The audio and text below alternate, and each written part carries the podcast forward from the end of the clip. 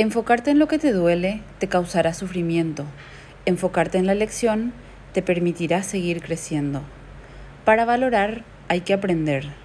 Para valorar lo que tienes, tiene primero que faltarte. Para valorar lo que vives, tienes que no haberlo podido vivir. Para valorar la salud, debes vivir la enfermedad. Para valorar la riqueza, debes vivir la pobreza.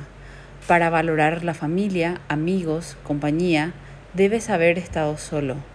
Para valorar las risas, tienes que vivir el llanto. Recuerda, para valorar la lluvia, debes vivir la sequía.